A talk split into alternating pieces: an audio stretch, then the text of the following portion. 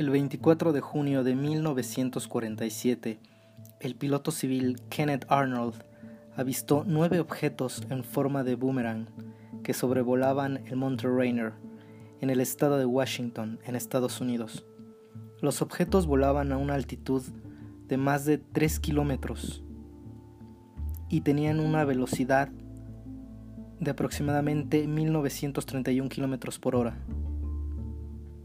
Este suceso marcaría uno de los más importantes dentro del fenómeno de la ufología o el fenómeno ovni. Hola y bienvenido nuevamente a Conspiraciones e Historias. Soy tu amigo JP y para mí es un gusto estar nuevamente contigo en este podcast, compartiendo todas estas historias, todos estos conocimientos acerca del fenómeno UFO o fenómeno ovni que pues a lo largo de los podcasts anteriores le hemos estado dando eh, seguimiento. Ya, ya que como en algún momento te mencioné, pues el tema ovni, el tema extraterrestre es tan amplio que no podríamos abarcarlo en un solo podcast. Nos tomaría varios. Y bueno, pues obviamente em, cada podcast em, relatando o abordando eh, los temas más icónicos o los temas más importantes asociados a este fenómeno UFO. En este podcast, como el título eh, lo describe, vamos a hablar de Kenneth Arnold, un experimentado piloto que a sus 32 años em, dio testimonio em, de, bueno, pues eh, lo que él describe como em, objetos en forma de boomerang que eh, se movían de una manera muy peculiar en el aire. Y que bueno pues con toda la experiencia que él tenía como piloto em, él se dio cuenta de que pues era algo totalmente extraordinario algo totalmente fuera de lo convencional para ese año para 1947 ya que bueno pues la tecnología aérea eh, armamentística, etcétera, no estaba tan avanzada en esos momentos. Entonces, pues él es un testigo importante, uno de los primeros eh, testigos que alcanza un reconocimiento a nivel mundial y que hoy en día sigue siendo importante para el tema ovni. Eh, un cable, o bueno, pues un reportaje del Associated Press da cuenta del caso tergiversando el testimonio de Kenneth Arnold y dando origen a la descripción de platillo volador, eh, a los objetos que Arnold observó mientras sobrevolaba en su avioneta el Monte Rainier. Esta tergiversación en el testimonio de Kenneth Arnold es importante porque el concepto de plato volador o de platillo volador eh, empieza a tomar una fuerza importante en el fenómeno ovni, pero lo que en la entrevista original Kenneth Arnold quiso dar a entender es que lo que él vio tenía una forma de un boomerang o de una media luna y que sobrevolaba de una manera muy peculiar los cielos, porque parecían como platos o parecían discos que eran lanzados y que rebotaban sobre el agua. Pero él no mencionó que fueran pues objetos circulares o platillos. Esto fue una tergiversación, una malinterpretación que dio la persona que lo entrevistó en esos momentos. Originalmente, eh, Kenneth Arnold iba a, dar testimonio al FBI, pero por circunstancias eh, ajenas a él, las personas del FBI no pudieron tomar el testimonio y entonces se presentó la oportunidad de describir lo que él había experimentado a un periodista. Eh, pues de la prensa, en esos momentos que estaba disponible y el cual lanzó y dio a conocer toda la toda la, experiencia que vivió Kenneth Arnold. Y obviamente pues esto fue un boom porque en horas esto se convirtió en una eh, no escándalo, pero se convirtió en un tema a nivel nacional en un tema de interés en todo Estados Unidos en muy pocas horas. El caso de Kenneth Arnold al ser eh, divulgado por la prensa en ese momento, eh, pues alcanzó un súbito interés que poco a poco se fue convirtiendo en otra cosa, fue eh, tomando otros matices. Por ejemplo, el tema de la seguridad nacional, ya que él como piloto em, posiblemente lo, que él avistó mm, eran naves enemigas, ya que recordemos que era 1947 y la guerra tenía poco tiempo de haber terminado, la Segunda Guerra Mundial.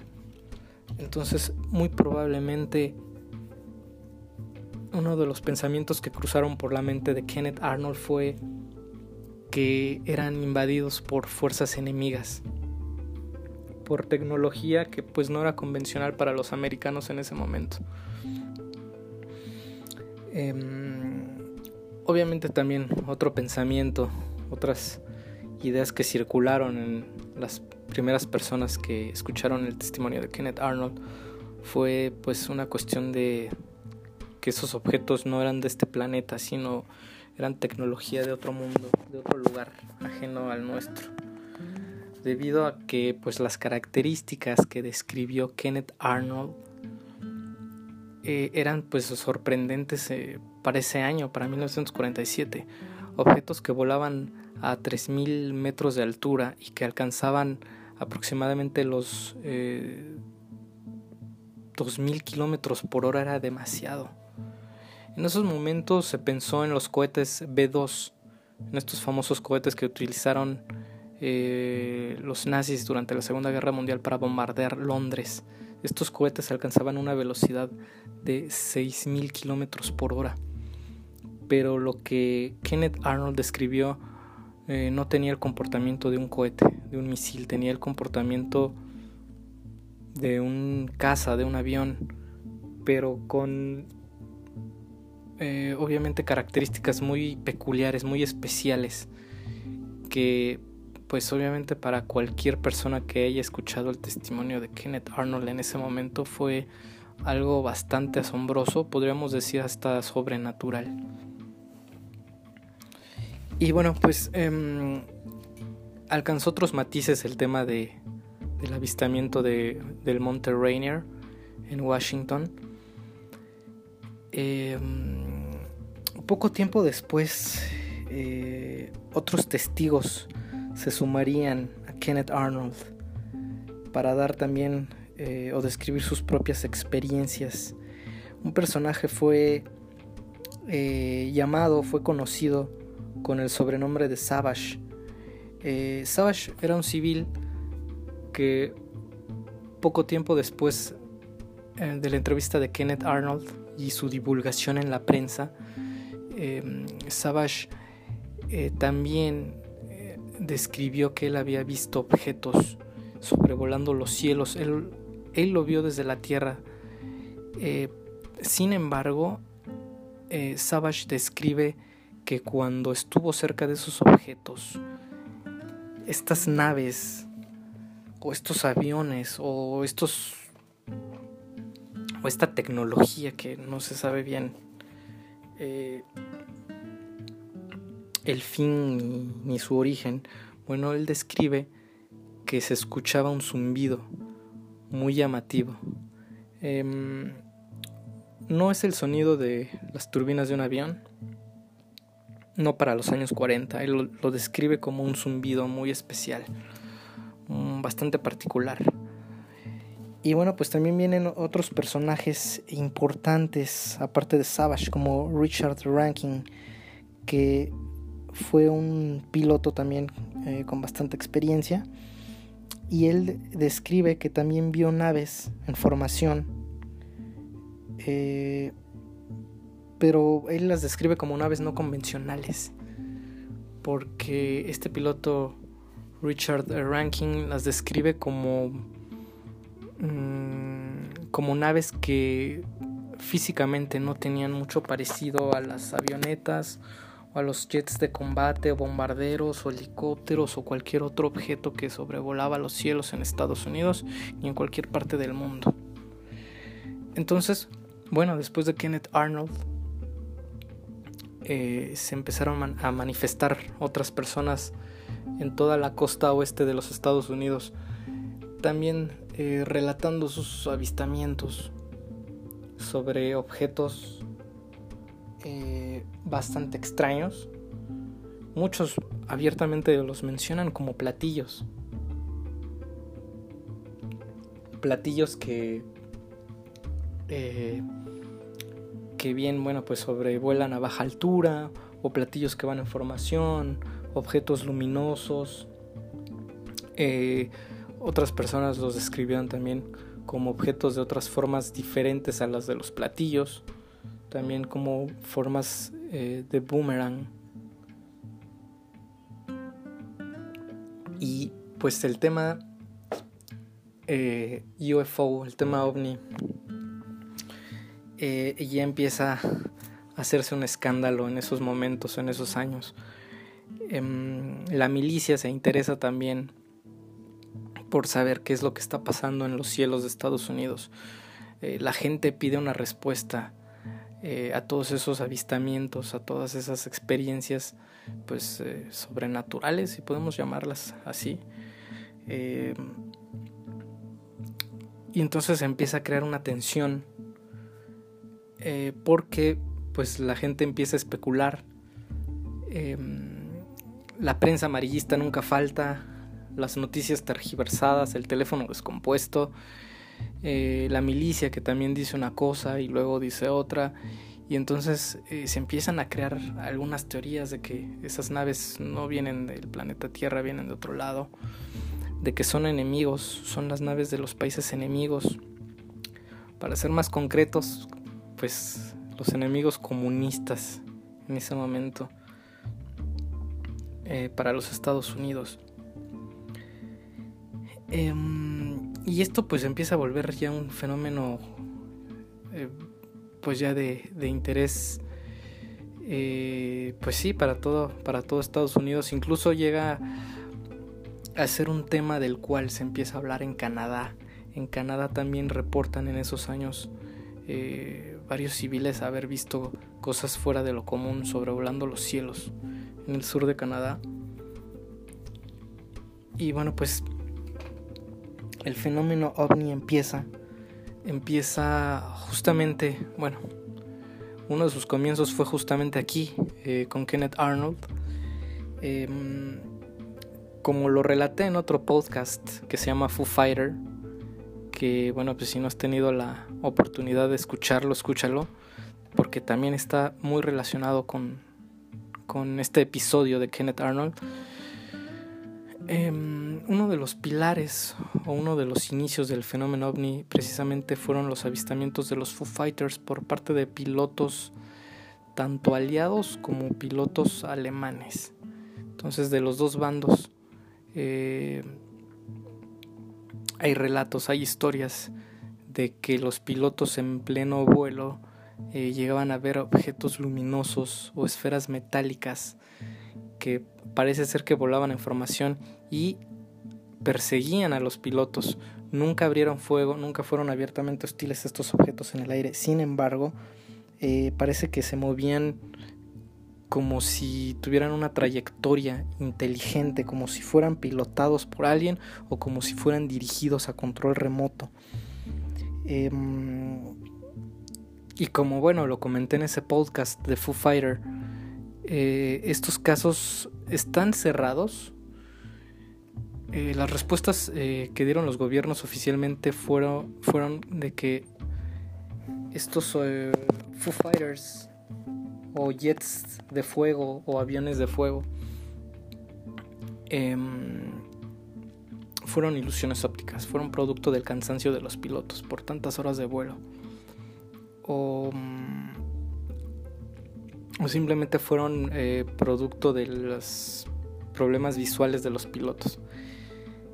Y eso fue la solución que se le dio a los Foo Fighters en ese momento. Sin embargo, eh, muchas personas, incluyéndome a mí, eh, no nos satisface la, resolución, no nos eh, convence la solución final. que le dieron al tema de los Foo Fighters. ¿Por qué no nos convence? Porque mm, yo no creo que eh, varios relatos o varios testimonios eh, de todos estos pilotos de ambos bandos hayan sido ilusiones ópticas o hayan sido un malentendido o producto del cansancio. Yo no lo creo. Em, menos de eh, proveniendo de estas personas que tenían toda esta experiencia en cuestiones militares, de aviación, de combate, de reconocimiento del, enemigo, de, de artillería, de tecnología armamentística. Yo no creo que haya sido un, un fenómeno natural o un fenómeno óptico o producto del cansancio. Yo no lo creo. Esto no me convence a mí, supongo que a muchísimas personas que han escuchado eh, las leyendas y las historias de los Foo Fighters les convenza. Pero bueno, pues los casos están allí. Son casos verídicos, son casos reales registrados. Eh, que pues hasta la fecha no se sabe realmente eh, qué fue. No hay una, para mí, para muchas personas, no hay una respuesta satisfactoria de verdaderamente que hayan sido los Foo Fighters. Incluso en este caso, eh, hablando en este episodio de Kenneth Arnold, em, igual hay mucha gente que no está convencida de, de la solución que se le dio al testimonio de Kenneth Arnold. En esos momentos, en los años 40, la milicia se interesó por el tema, pero trató de desacreditar a Arnold diciendo que pues todo fue producto de una mala visión del piloto o fueron productos eh, resultados de fenómenos luminiscentes, fenómenos ópticos de la luz, del sol, del agua, de las nubes, de la temperatura, de no sé, del cristal de, la cabina del, del avión, de muchas cosas. Em, sin embargo, bueno, pues igual el testimonio está registrado. Y si fuera nada más Kenneth Arnold, podría dudar seriamente de, de este avistamiento. Pero tiempo después surgieron otras personas que apoyaban este testimonio, apoyaban esta descripción, también este, pues con con el avistamiento de, objetos bastante extraños eh, navegando los cielos de Estados Unidos. Entonces, bueno, pues eh, otros testigos se suman a este caso de Kenneth Arnold en una oleada de extrañas apariciones aéreas sobre Estados Unidos. Esto es lo que, lo que causa todo este, este revuelo, todo este caso de Kenneth Arnold. Eh, una oleada de avistamientos por toda la costa oeste, que obviamente al pasar de los años no nada más se quedaría en la costa oeste, eh, serían avistamientos en todo Estados Unidos, eh, todo Canadá, en Europa y obviamente toda Latinoamérica. Eh, hoy en día podemos decir que son avistamientos a lo largo de todo el planeta Tierra, de pues igual objetos que no, no hay una explicación como tal eh, sobre este tipo de, de observaciones. Eh, deja de ser un caso local para convertirse en un fenómeno eh, muy complicado que causó mucha controversia y hasta la fecha sigue siendo muy controversial, sigue causando mucha polémica. Las teorías son muchas de lo que vio Kenneth Arnold y de los avistamientos eh, en los años posteriores. Las teorías de que son extraterrestres, de que son naves de otro mundo, de cómo son los tripulantes que están dentro de esas naves, de cuáles son sus fines.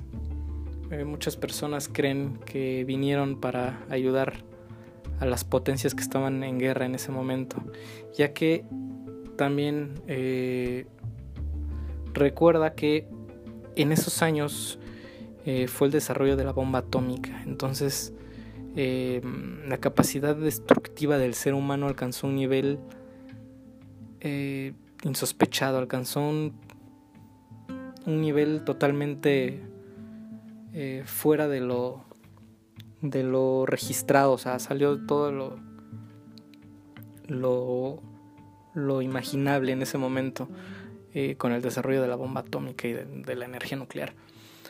Entonces hay gente, hay investigadores em, apasionados del tema ovni que creen que eh, los extraterrestres hicieron su aparición para poder ser mediadores entre las potencias eh, en conflicto y detener eh, pues un, un conflicto mayor con armas atómicas. Otras teorías creen que simplemente fueron eh, extraterrestres, fue otra civilización que vino a observar lo que estábamos haciendo, que se dieron cuenta de que estábamos teniendo guerras, como la Primera Guerra Mundial o la Segunda Guerra Mundial, y de que vinieron aquí a observarnos. ¿Con qué fines? Pues igual, mm, las teorías son bastantes. Y hay otras teorías también de que lo que mm, vio Kenneth Arnold em, no fue algo extraterrestre, sino que lo que vio Kenneth Arnold fue algo construido aquí en la Tierra. Tecnología súper secreta desarrollada en los años 40, que 40 o 50 o 60 años después el público en general pues eh, lo podría ver con sus ojos. y bueno, pues todo esto fue encubierto por parte del gobierno de los Estados Unidos que prefirió desacreditar a Kenneth Arnold y a otros testigos y prefirió darle matices sobrenaturales y de extraterrestres, algo que perfectamente sabían de qué se trataba, de que el gobierno estaba desarrollando tecnología super secreta. Y como también en otro podcast eh, lo comenté, el podcast de mm, Proyecto Paperclip o el episodio sobre las armas maravillosas o Wunderwaffe, em, habla de que sí, estas armas fueron desarrolladas por Estados Unidos, pero fueron tecnología robada a los alemanes, a los alemanes nazis, después de terminar la guerra. Entonces, el desarrollo de estas armas tan novedosas tenía que ser encubierto a toda costa por los americanos. Y un pretexto genial, un pretexto perfecto fue la invención de de esta idea de que venían de otro planeta y de que eran platillos voladores y de que sus tripulantes eran pues los alienígenas grises.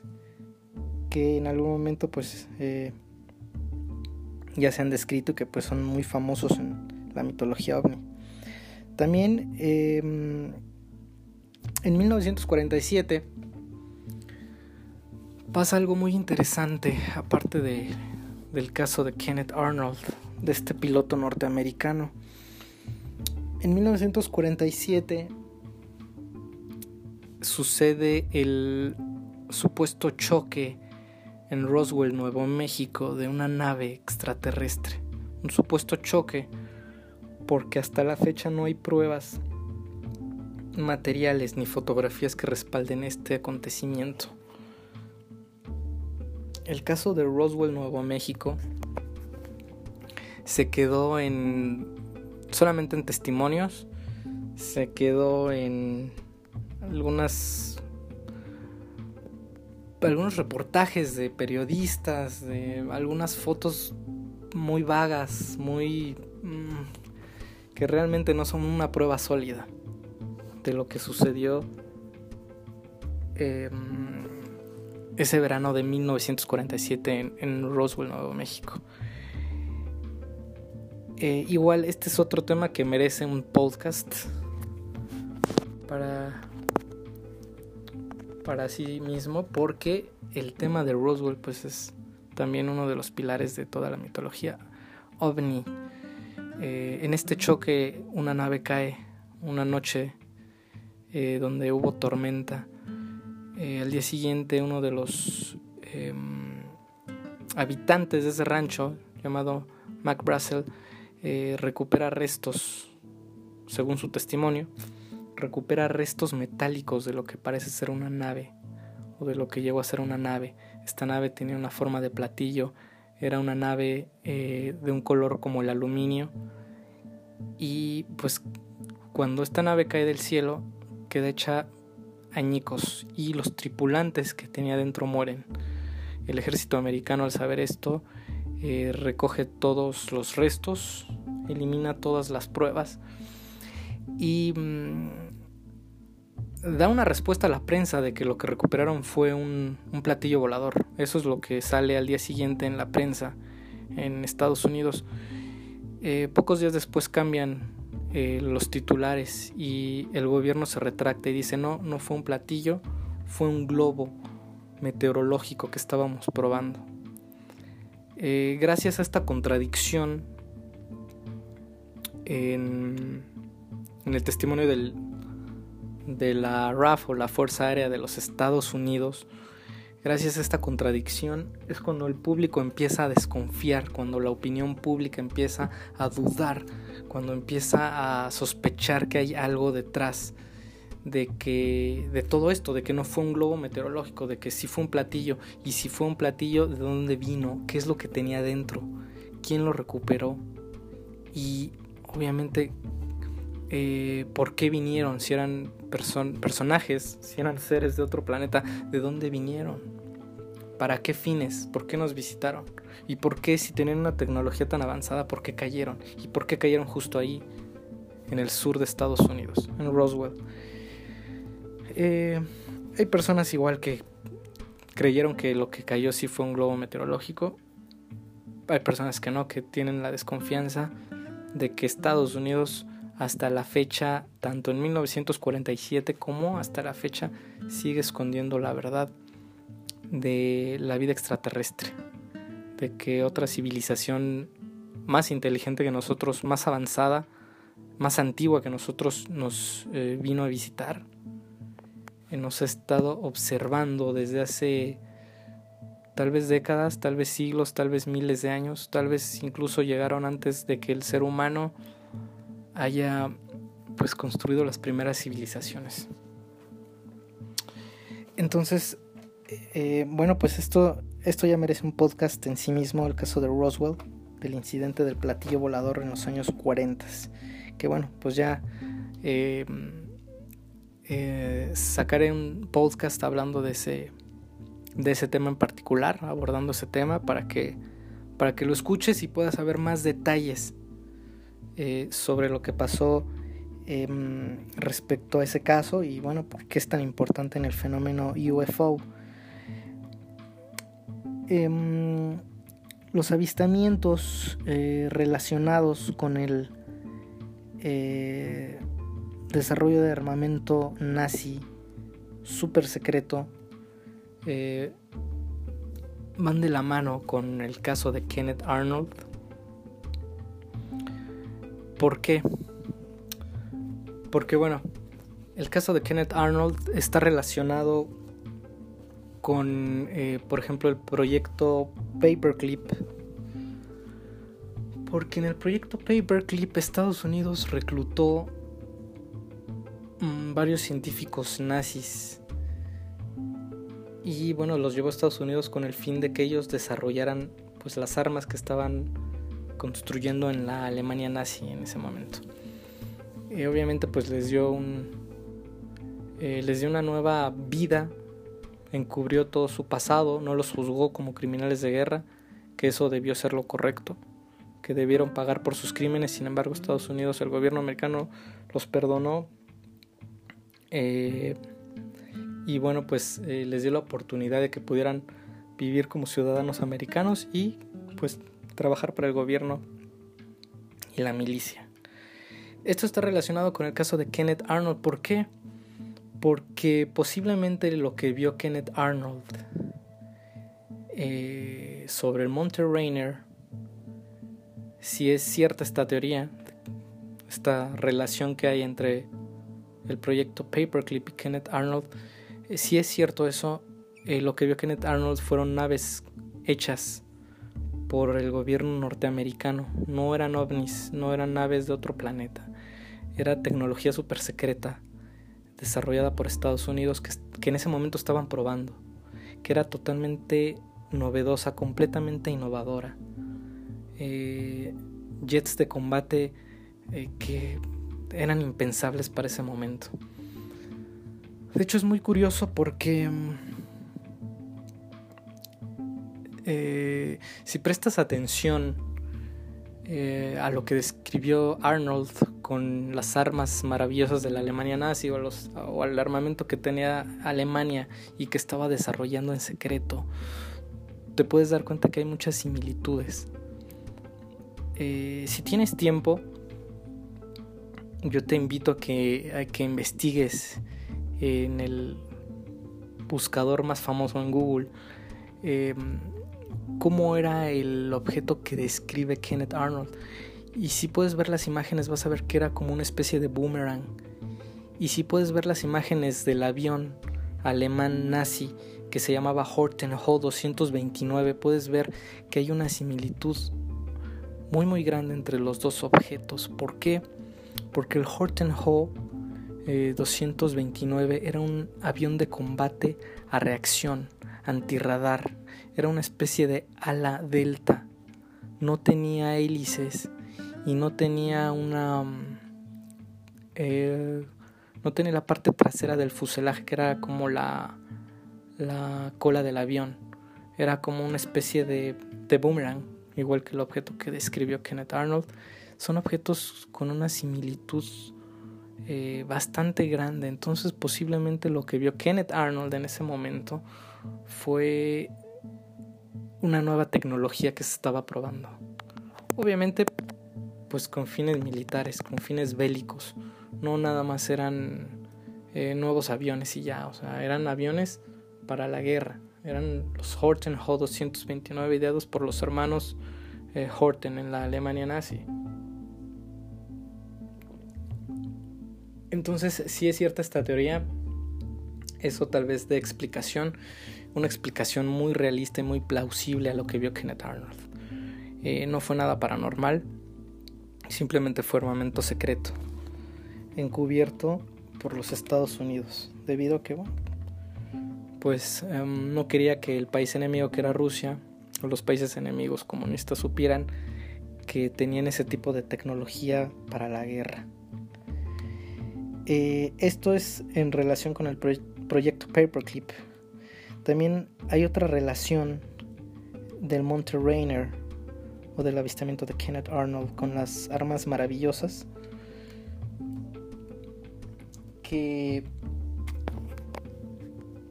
viéndolo bien están relacionados los tres temas. El proyecto Paperclip, las armas maravillosas y el avistamiento de Kenneth Arnold. Las armas maravillosas fueron un nuevo armamento que nació en Alemania. El proyecto Paperclip llevó ese armamento hasta América y fue desarrollado y probado en suelo norteamericano. Y gente como Kenneth Arnold simplemente fue testigo de lo que Estados Unidos ya estaba haciendo respecto a estas nuevas armas. Entonces, ¿hay una relación en todos estos temas? Sí. ¿Van de la mano? Sí. Y obviamente también el caso de Roswell está involucrado en esto. Va de la mano con estos tres casos. El caso de Roswell también fue, fueron pruebas. Si es real todo esto, si esta teoría es, es real, entonces lo que pasó en Roswell, Nuevo México, no fue la caída de, una, de un ovni, de una nave espacial de otro mundo, sino fue la prueba eh, que falló, la prueba eh, fallida de, de este nuevo armamento que estaban probando en el desierto de Estados Unidos. Y tal vez el testimonio de las personas que dijeron haber visto este objeto y los restos y todo eso es real, pero no se trataba de algo venido de otro mundo, algo que vino de otro planeta, sino se trataba de una tecnología tan nueva, tan extraña, tan innovadora que se les hacía algo totalmente fuera pues de lo de lo convencional. Aviones que ni siquiera tenían una forma de avión. Un fuselaje tradicional con hélices y con alas. Aviones o jets que tenían una forma discoidal. O formas, pues la verdad, bastante extravagantes para ese momento. Personalmente yo creo que esta podría ser la respuesta más plausible. De que todo este fenómeno de avistamientos y, y ovni pues no proviene necesariamente no proviene de, otro planeta, sino que ha sido desarrollado en la Tierra por las potencias y que ha sido encubierto. Y es lo que remarco al final de algunos podcasts eh, de que siempre va a quedar em, em, la duda o va a quedar la incertidumbre porque no hay una respuesta eh, absoluta, no hay una respuesta fija hasta ahorita oficial de qué son todos esos avistamientos, encuentros, experiencias, relatos de todas estas personas. Sin embargo, dentro de todas las teorías, la más plausible, la más realista y tal vez la más eh, sensata sería eso, de que no es nada paranormal y que es algo construido aquí en la Tierra. Y de hecho esta hipótesis tiene muchos seguidores, incluyéndome a mí, a tu amigo JP. Eh, muy bien, eh, pues hablando ya de la relación del caso de Mont Rainer con el proyecto Paperclip, el caso de Roswell, Nuevo México, las armas maravillosas o Wunderwaffe. Bueno, llegamos a la conclusión de que em, todos estos casos, todas estas historias, eh, muchas veces relatan lo mismo. Son historias o son testimonios que están separados en el tiempo y en el espacio, pero que tienen rasgos en común y que muchas veces estas personas relatan cosas tan similares unas con otras, personas de distintos países en décadas diferentes relatan cosas tan similares que si esto llegara a ser cierto, si muchos de estos eh, testimonios, experiencias son ciertas, que personalmente no creo, no creo que todas sean ciertas, eh, pero tal vez una minoría sea real, pero esta minoría sí es real sobre experiencias eh, y avistamientos ovni, si es real debe de tener una explicación y esta explicación em, podrían ser em, podría ser la parte sobrenatural, la parte que no comprendemos, que está fuera de nuestra imaginación, que está fuera de nuestra ciencia. Esa podría ser mm, básicamente una alternativa, una respuesta. Y la otra sería que es algo completamente hecho en la Tierra, que es algo que es totalmente humano. Entonces podría ser la explicación terrenal o la explicación sobrenatural, que es la extraterrestre. Yo personalmente me inclino sobre que esto tiene una respuesta eh, muy humana, que es algo construido aquí en la Tierra y que ha sido encubierto por las potencias, especialmente Estados Unidos. Queda abierto, sin embargo, tú que estás del otro lado, que eres de seguro pues un apasionado del fenómeno paranormal en general y del fenómeno ovni, eh, queda abierto, tú puedes sacar tus propias conclusiones, eh, estudiar sobre todos estos casos, leer sobre todos estos temas y tener tus propias conclusiones. Y como dijo em, un personaje que pues Mm, de alguna manera admiro, de alguna forma admiro, que se llama Iñaki Manero, cuando él tenía su programa de En los cuernos de la luna y también abordó el tema ovni, que bueno, yo escuché también todos esos eh, programas.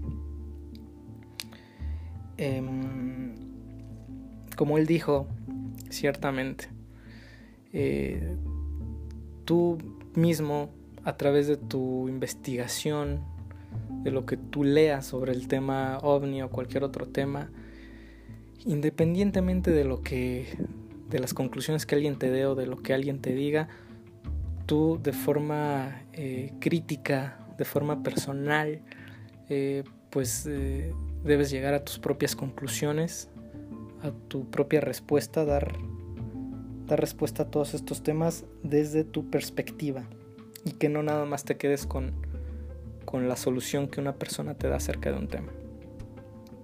Yo te estoy dando igual eh, dos respuestas, puede ser la sobrenatural o puede ser la respuesta terrenal. Eh, yo me inclino por la respuesta de que esto es totalmente algo humano, creación del ser humano, pero pues tú a lo largo de tu investigación y de lo que leas o escuches eh, o hayas experimentado igual con el fenómeno UFO, podrás sacar tus propias conclusiones. Em, por mi parte sería todo. Sería todo en este podcast eh, de Kenneth Arnold que ya ya te lo debía. Y bueno, pues si te gustó, compártelo. Escúchalo con audífonos en la oscuridad, en la noche, cuando estés tranquilo, cuando tengas tiempo de despejar la mente. Eh, cuando quieras escuchar algo sobre temas paranormales, pues siempre eh, ten a la mano em, este podcast, Conspiraciones e Historias, que pues es un gusto compartir todos estos conocimientos, todas estas historias y todos estos relatos contigo. Tú que estás del otro lado, que tengas una excelente noche, un excelente día, tarde, excelente madrugada, donde quiera que te encuentres. Y pues soy tu amigo JP. Nos estamos encontrando en el siguiente podcast. Que tengas un fantástico día.